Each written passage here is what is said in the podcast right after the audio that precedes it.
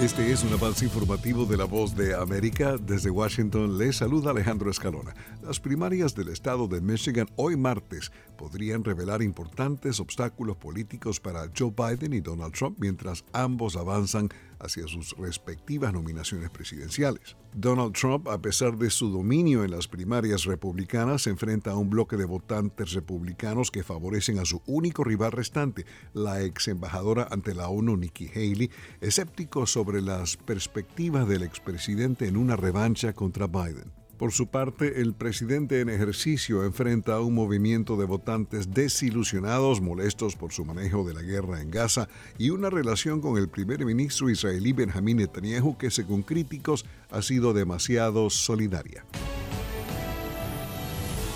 El presidente de Estados Unidos, Joe Biden, tiene la esperanza de que se produzca un nuevo alto el fuego en Gaza a principios de la próxima semana, mientras delegaciones de varios países trabajan para negociar el primer cese de los combates desde finales de noviembre. Los negociadores han estado trabajando para llegar a un acuerdo que detenga los combates durante seis semanas. El acuerdo incluiría la liberación de los rehenes retenidos por militantes de Hamas en Gaza, así como la de prisioneros palestinos en poder de Israel.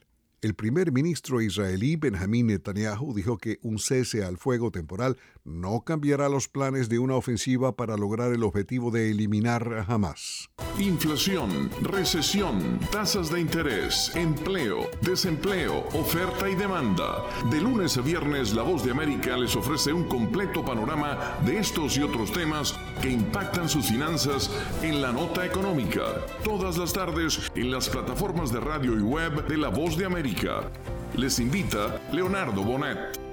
La ciudad de Miami Beach se prepara para el Spring Break. En Miami Beach no quieren que se repita el caos y la violencia registrados durante el Spring Break de años anteriores. Por esta razón, las autoridades reforzarán las medidas de seguridad y recuerdan que lo siguiente está prohibido. Consumo de alcohol en público, fumar tabaco o marihuana, posesión o consumo de estupefacientes. Circularán equipos lectores de matrículas para detectar conductores sospechosos y establecerán puntos de control de policía. Las medidas de reforzamiento de seguridad en el receso de primavera han generado debate entre los visitantes de la playa. Sin embargo, todos coinciden en que es necesario garantizar el disfrute durante esta temporada. Algunos horarios de funcionamientos de locales nocturnos serán regulados en los próximos días. El reforzamiento de la policía también contará con mayor número de oficiales de otras agencias del estado de Florida.